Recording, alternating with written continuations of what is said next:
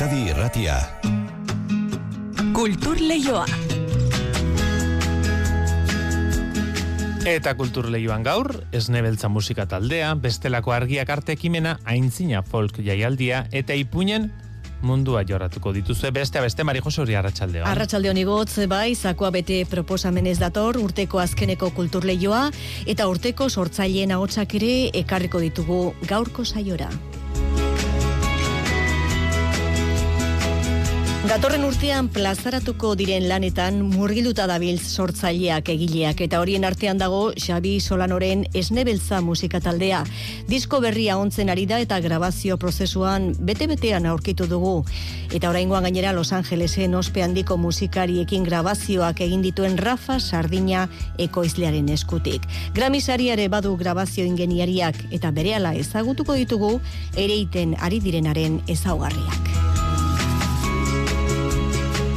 Diskoa dagoeneko kalean duena, El Callejón de Katxan talde gazte izarra da, puño letran deitu dute, eta kritika soziala eta errealitate hurbileneko kronika biltzen saiatu da lan hori bere bigarren diskoan. Eta ipuinaren unibertsoan murgilduko gara gaur aurrei anistasunaren balioak transmititzen dizkien aske izan koloretan ipuin liburuaren eskutik. Eta iruñako brief, braf, bruf, jaialdiak Javierrei idazleari egindako omenaldiarekin. Ipuinak sortzeko eta sustatzeko lan handia egin zuen eta egileak eta ipuin maratoia antolatu dute ordubiak arte etxan treako liburutegian. Nafarroan bertan gainera, bestelako argiak izeneko jaialdiak dakarrena ere, izpide izan da urrengo minutuetan. Dozenaka eunka artisten lanen berri eman dugu aurten kultur lehioan zenbat ahots zenbat ekimen denak ezin balkartu eta haietako batzuren ahotsekin bildumoa osatu dugu urteko kultur lehioaren azken saioan. Arratsalde honen zule. Kultur lehioa zabaltzeragoaz, Euskadi irratian.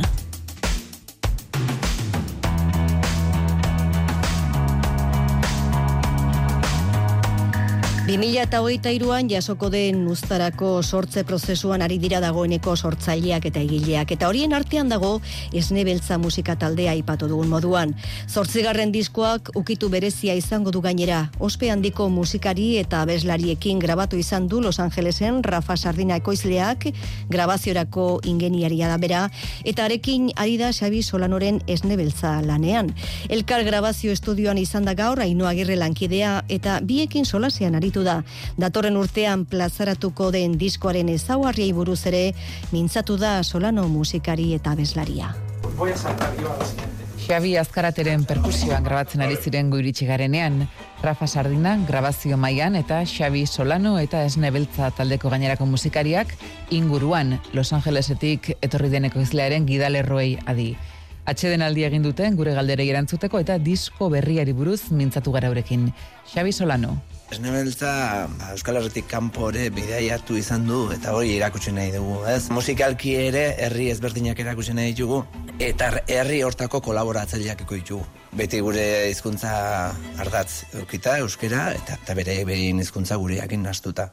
Mengo instrumentu bat triketixia leku hortako musika estiloakin naste horrekin. Bost Grammy sari eta amairu Grammy Latino eskuratu dituen Rafa Sardinaren Los Angeles iriko After Hours estudioan ekin zioten lanari joan denu berrian eta otxaian berriro itzuliko dira Los Angelesera diskoari bukaera emateko. Ba, izugarria izan da ez, eh, junginan aste santuan, oan berriz ere bagoaz, eta, bueno, ja sartu ginean bezala, etxian bezala sentiara zizigun, eta, eta bueno, bertan ikusi genituen bere grami guztik, e, nola gontzan Lady Gaga grabatzen ere bai, eta zema jende ospetsu ez. Eta lehenengo impresio izan zen abestia jarrian, ia ez grabatu gabe, eta ja beste soinu bat ateatzen zion beak ez e, sartuta lehenengo oso harritutak eratu ginen. Ahotsak eh, grabatzea falta zaie eta kolaborazioak sardinaren hitzetan disko honen erronka musiken fusioan datza zuzen ere. El reto para mí de este disco es la fusión, las colaboraciones que se van a llevar a cabo, etcétera. Cómo encajar eso aún manteniendo 100% la esencia de Esne Beltza. Esne Beltzaren zortzigarren lan hau Durangoko azokarako izango da kalean. Izango da disko bat e, Durangoko azokan atako duguna. Meio Durangoko azokako e, trajektoria hostan abestiak ateatzen jongo banan-banan. Rafa ba, produzio lanetan dabil, ez da bakarrik grabaketan, bezik eta abestik ikutzen da, eta, eta pila banda baritzea. E, zer, bueno, e, musikari bakoitzea izatea zer egin, nondik, nondik bilatu, eta eta pila onda baritzen da bai. Xabi Solano kiragarri duenez, zapirilaren batean emango dute disko berriaren aurkezpen kontzertua beken ospatuko den Seid Festen eta udaberrian plazaratuko dute alaber diskoaren aurreneko singela. Hori datoren urtean eta gaur bertan El Callejón de Katxan talde gazteiztarrak bigarren diskoa aurkeztu du. Puño y letra izenburuak ederki laburbiltzen du irukote honen musika. Abestiaren kritika soziala eta hurbileneko errealitatearen kronika uztartzen dira bertan. Mikel Saezek itzegin du taldekideekin. El Callejón de Cachán taldea Inigo López violin joleak, Ana Sosoaga kantariak eta Pedro González de Viñaspe teklatu jole eta kompositoriak osatzen dute. Irukoteak duela urtebete kalereta zuen lehen diskoa. Orduan bezala, bigarrena osatzen duten abestietan, kritika soziala eta errebeldiaren aldarrikapena agertzen dira, baina bilgarre atsegin batean Pedro López de Viñaspe taldeko kideak azaltzen duen bezala. Puño y letra es la metáfora de lo que somos, un puño de hierro en guante de seda. Me gusta volar. Me gusta soñar. Irukoteak kantina eta kabarete deitzen dioten musikal erroari jarraitzen dio. Letrak nagusi dira berriz ere eta bigarren disko honetan abesti antiklerikalak, feministak eta irurogeta marreko amarkadako gazteizi begiradaz garratza eskentzen dion kanta bat daude besteak beste. Aquí, por ejemplo, hay una canción muy clara que es Avenida del Generalísimo, donde yo creo que las cosas... caliente en la Plaza España Taldeak bigarren disko aurkeztuko du jende aurrean ostiralean gazteizko lekup aretoan. Banderilla y traje. Eta argiak apaintzen ditu egunotan gure kaleak eta baita irudiek ere orain Donostiako Santelmoren Orman Zuloaga plazan irudiak proiektatuta ikusi daitezke egunotan esan bezala. Datorren asteazken arte arratsaldeko zeitarditatik bederatzietara. Ordu erdero zei bat minutu zegu berrietako irudiak eta Donostiarenak islatzen dira museoaren paretean udalak antolatuta. Hori Donostian eta Nafarroan bestelako argiak izeneko jaialdiak urtarrilaren sortzir arte ziudadela girotuko du urte garaionetan bideo arte proiektzioekin argi instalazio interaktiboekin eta familia arteko sormelantegiekin zazpigarren edizioak dakarnaz itse ingo digu Aitor Perez lankideak Otras luces jaialdiak zazpigarrenez ikusentzunezko artea jarriko du iruindarrain agenda kulturalean ziudadelan. Udalak jarraipena emango dio eguberrietan zehar Maria Garzia Barberenak kultur zinegotziak horrela laburtu duen jaialdiari. Incluyendo proyecciones de Bideo arte instalazioak, argi instalazio interaktiboak, aurre eta familientzako tailerrak eta hainbat proposamen artistiko ikusiko ditugu. Jaialdiak emoziorako, hausnarketarako eta jolaserako gombita luzatzen du. Bideo sormena eta ikusentzunez emakumezko artea ardatz dituela argia protagonista gisa. protagonista. Bada otras luces jaialdia ciudadelara sartu eta berehala nabari daiteke. Otras luces este Berriz ere feminizko artistaren kopo argi instalazioa izango dugu ikusgai. Ciudadelara sartzeko tunelean dago eta argi eta koloren arteko jolasa erakusten du. Instalazioak bisitariekin elkarrera egiten du. Ciudadelan sartu edo ateratzerakoan. Instalazioa ratxaldiko bost erdietatik zortzi erdietara zabalik dago eta ordutegi bera dute aurtengo edizioan aukeratu dituzten bideo arte proiektzioek.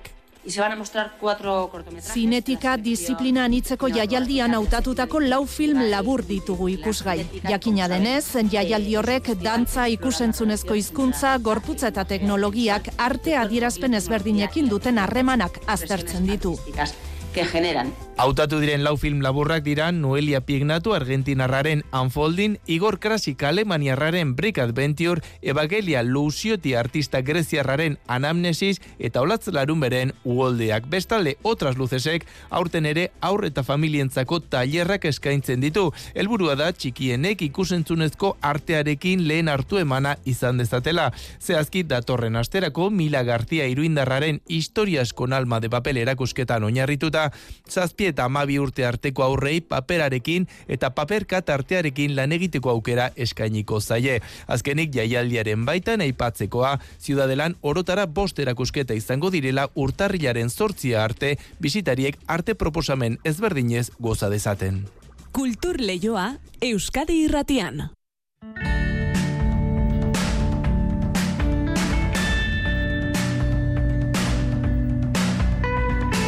Aske izan koloretan ipuina da anistasunean txikitatik ezitzeko eskubidea dela helburu duen kontakizuna. Don Capinstron ilustratzailearen dira irudiak, marrazkiak eta edurne herrea ekimena sustatu duen esteilaseko kidea telefonoz bestalde du. Arratsalde hon edurne.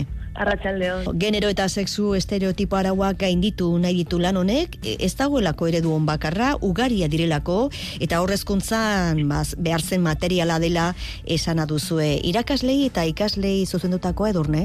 Bai, klaro, irudiak ikusita, ipuina ikusita, e, umentzako ipuin bat da, eh? Baina, bueno, e, importantea da ere bai heldu on begirada. Ume horiek esterakoan orduan noski, irakasuntzako ere bada, lan hau. Bai, eta nondik nora abiatu zen idea hori hau sortzeko propio? Bueno, estela sindikatuan badugu, bueno, eskolekin konpromezu bat, o, bueno, gure burua jartzen diogun lan bat, eta material didaktikoa sortzea noizean behin. LGTBI taldetik mm, noiz behin unitate didaktikoak egiten ditugu, eta horten e, pentsatu genuen, pizka bat voltatxo bat ematea, eta beste material mota bat sortzea, eta horregatik ipuina sortu genuen. Iruditzen zaigu ere aurrezkuntzako, bueno, txikien gana iristeko herramienta ona dela, eta hau izan da beti kontatu nahi izan dugun ipuina, ez? Orduan, bueno, basortu dugu. Bai, ze umetatik ikasten da balioen transmisioa ere ez, gizartaren ondik norakoa, eta... Hori da, bueno, erran behar dugu ere, aneztasuna lantzeko, badirela bat, ez ere, e, bueno, kolektibo sozialak ari direnak materiala sortzen eta gauza onak egiten. Bai, ugari dira. Eta bai. gu ere gehitu gara horra, ez? E, bueno, duela amar urte begiratzen badugu eskola bateko liburutegia, ba ez dagoen horrelako eh, horren beste materiali, gaur egun egia da, gehiago dagoela, eta guk ere jarri nahi izan dugu gure alea, faltan bota izan dugu horrelako ipuina kontatzea, eta bueno, hau ere ekarri dugu hori hornitzeko. Ipuinaren testua zeinek egin du eta zer, zer olako historioa kontatzen digu? Bueno, bada, e, ipuinaren so, e, sortze prozesua bera ere oso polita izan da. Guk sindikatutik bagenuen ideia bat, eta da genuen ipuin bat sortu, non e, eskola barruan bizitzen zena anistasuna zen eta anistasuna da normalitatea. Ez, ez da e, bizitza heteronormatua eta gero badago bueno, LGTBI edo kanpoan dauden jende horiek baizik eta anistasuna zentroan jarri nahi genuen, dena, denak garelako anistasunaren parte. Orduan domekin harremanetan jarri ginen, eta kontatu genuen gure, gure ideia. Guk idoi bat sortu genuen, ba, historio bat, eskola barruan dena gara anitzak eta kanpora ateratzen garenean aurkitzen gara arazoekin, ez? Orduan don, domeko oso sensibilitate berezia du, eta gure proposamenari bueltaska bat eman zion zangaluzen pertsonaia sortuz, direla hetero araua edo arauzurru nahi irudikatzen duten pertsonaiak. Eta orduan eh, gidoia ere elkarlaneko zerbait izan da. Bai, Don Capinstron artista, ilustratzailea aipatu duzu, beraren adira irudiak, prozesua nola Bai. izan da aurrena testua, gero berak egin ditu oso irudi, bueno, ikusgarriak ere bai ez, koloretsua, eta umentzako aproposa diren irudiak ilustrazioak. Bai, bueno, beretzako ere erronka izan da, zeren hau proposatu genionean, berak errantzegun, bale? E, nire estilo hau da, eta ez dut beste estilorik, eta gainera txikientzako ez dut lanik egin. Baina gogoak ditut, eta benga, goazen bidea elkarrekin egitera. Orduan oso kode berean hitz egin dugu eta oso errezia izan da berarekin lan egitea. E, guk proposatu genion ideia eta testua eta berak e, proposatu zigun, bueno, aurkeztu dizkigun pertsonaiak. Proposatu zigun laguntalde bat sortzea, espezifikoa. E, karo, guk bagenuen ideia bat, baina berak, errat, berak alde teknikotik erratzen zegu. Karo, irudi batean ezin ditut em, ama pertsona sartu. Zemerko dira gutxi eta gainera ezagutu nahi baditugu gutxi izan behar dira. Orduan, aurkeztu zigun lehenengo laguntaldea, Euri, Michel, Xole, Gexan eta Maixa, eta bakoitzari ematen zion izaera edo identitatearen eraikuntza. Gustatu zitzaigun pilo bat, eta orduan hortik joan zen eraikitzen. Pizkanak lehenengo txurita beltzean, e, testua ja idatzita, eta, bueno, hori adostu genuenean ja kolorea eman zion, eta egiarran oso prozesu polita izan da. Ederra, ba, eskerrik asko edun errea aske izan koloretan ipuinaren zuen lan berri horri buruzko nondin orako azaltzeagatik, eta horrun arte. Mi eskertu egi, gonbidapenagatik. Agur.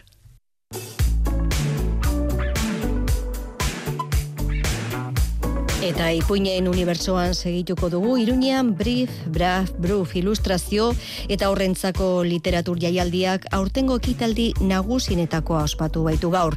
Txantrea auzoan bizi eta dula bi urte hil zen Javier Rey idazlearen omenezko ipuin maratoia egin dute. Aitor Perezek jaso du bertako giroa. Ipuinek ez dute adinik. Titulatzen da Kato Superheroia. Txaloen artean, ume honek bezala, Aspaldi aspaldian Afrika deitzen den lurralde. helduek ere aukera izan dute mikroren aurrean jarri eta euren fantasia jendaurrean askatzeko. Hori baitzen, Brief Braf Bruf jaialdiko antolatzaileen helburu nagusia Belen Alvarez horietako bat da. Biblia bruf asko gustatzen zaizkigu ipuinak. Eta iruditu zitzaigun oso e, importantea e, ur- aurkitzea une bat, jendeak e, askatasuna askoz e, eta improvisazioarekin ere bai, ba, igotzea, hartu mikrofonoa eta esperientzia izan bestei ipuinak bat kontatzen. Bazen behin katu bat eta Heldu zein aur mundu guztiak zuen gaur mikroa zabalik iruñeko txantre auzoan. aurrak e, aitona monak edo nork txantreako batek e, munduko biztanle batek edo bueno hori irekia da irekia da Goizeko amaiketatik ordu biak arte izan da ipuin maratoia txantreako liburutegian dagoen jaialdiaren etxe fantastikoan. Brief Braf Bruf jaialdiaren baitan datorren ekitaldia da, baina auzoko bizilagun izan zen Javier Rey idazlearen omenez antolatutako ekimena izan da Alvarezek azaldu digunez. iruditu zitzaigun oso polita egitea omenaldi bat berari, ez? Eta bere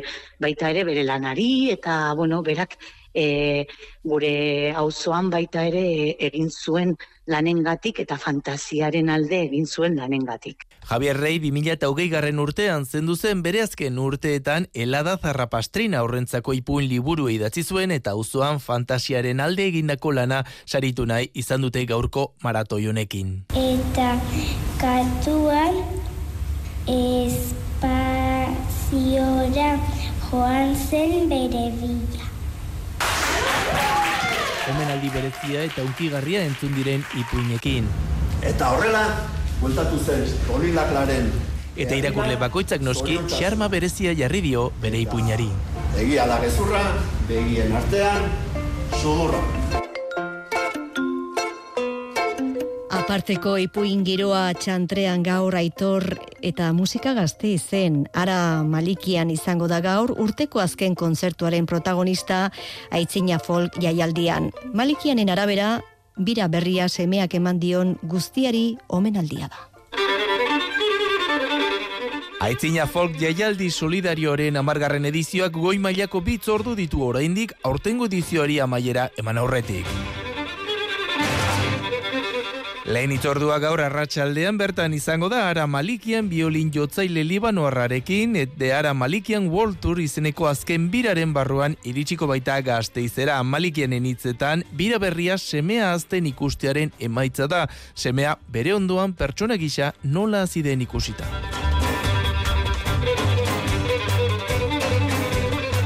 Malikianek dioenez, semearekin entzun duenari soinu eta melodien bitartez forma ematen saietu da eta berarekin inspiratu dela dio haren begiekin bizitza ikusita. Aldi berean, bira definitzen du txikitan amestu baina lortu ez zuen aurrarekin duen topaketa gisa. Itzezitz, txori aske bat bezain aske diren izaki horiei egindako omenaldia. Ez da sarrerarik gelditzen gaurko kontzerturako amabost izeneko biraren arrakastaren ondoren dator gazteizera malikian eun eta irurogeita amabost mila ikusle eta eun eta berrogeita mar kontzertu baino gehiagorekin. Petit garaje izeneko azken biraren ondoren munduan zehar ibili zen piano eta biolin ikuskizun bihurtu eta orain deara malikian World Tour taldearekin itzuliko da. Baina jaialdiaren azken kontzertua Alos Quartet taldearena izango da urtarrilaren lauan antzokizarrean arituko dira ez dira bakarrik egongo izan ere jaialdiaren amaieran besteak beste amak orekateekiz Mikel Urdangarin edo kolduri arte pianista arabarraren laguntza izango baitute. Alos kuarteten kontzerturako sarrera jaialdiaren webgunean eros daitezketa gogoratu lortutako irabaziak ataxia telangiektasia duten aur eta gazteak dituzten familiak biltzen dituen AEFAT elkarteak finantzatzen dituen ikerketa proiektuak ordaintzeko erabiliko direla.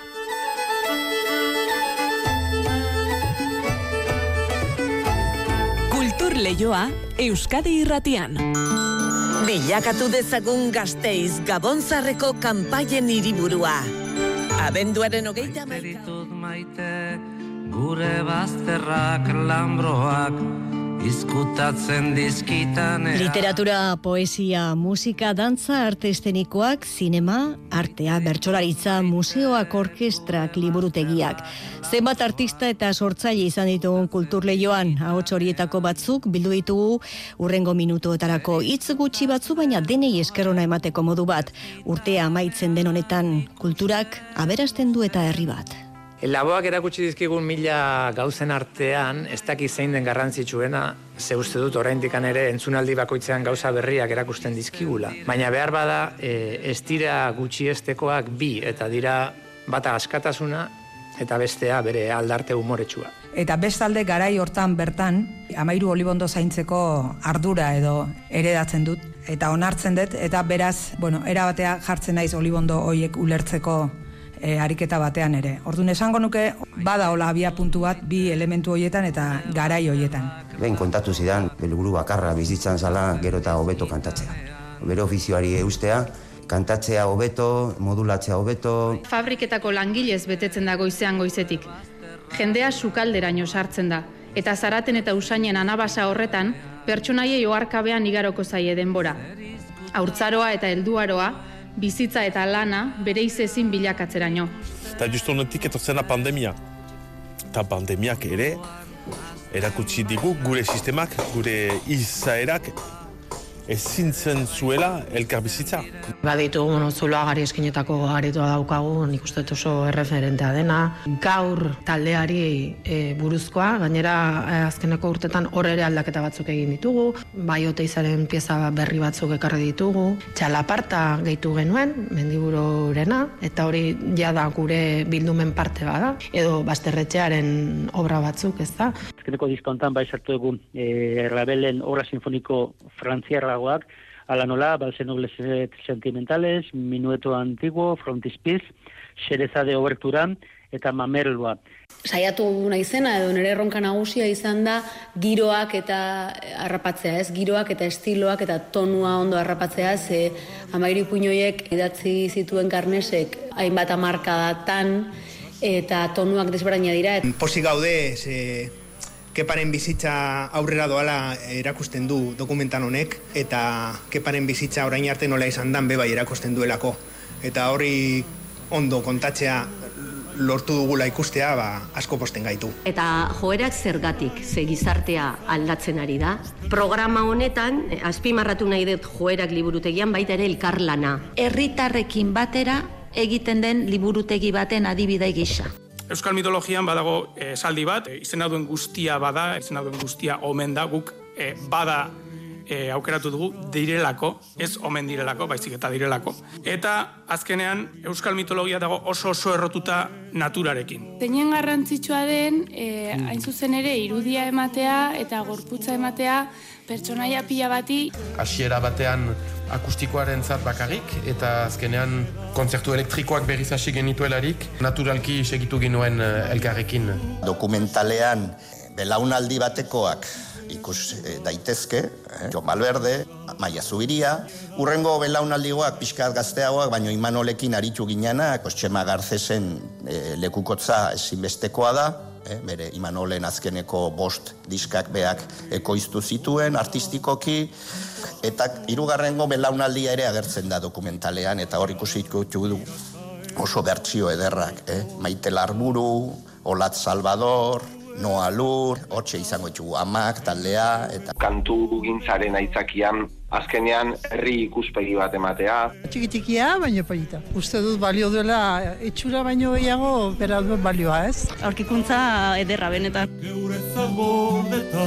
Irulegiko aurkikuntza aparta ikustera atzo Iruñako planetarioa inguratu zirenen ahotsak ziren azken hauek. Zorionekoa gai jai honetan agurtzeko erabili izan dena. Baita Maialen Lujanbiok txapela buruan bota zuen mezu ere. Txapela bete indar mingaina dantzari. Borroka irabazteko desesperantzari. Eta urteak utzi digun irudia inbeste orduz milaka ikusentzule bertso finalean errespeto zentzunez eta txalok hartuz gizartearen muinetara eraman gaituzten bertsoak. Emozioak pilpilean eta bertsolarien irudia leian izan da ere denak bizkarretik gozo helduta.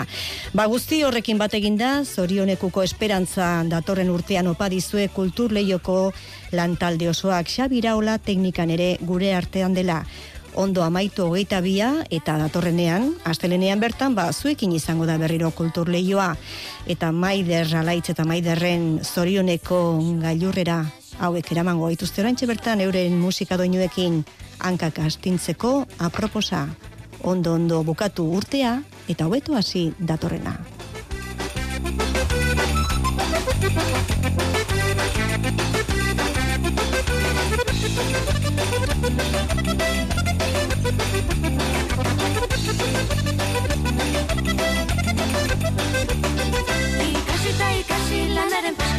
Hainbat izerdikan jagazteon bizitzan Bizitzan lanaren peskixan Gero etete batek zurrupatu gaitzan Gero etete batek zurrupatu gaitzan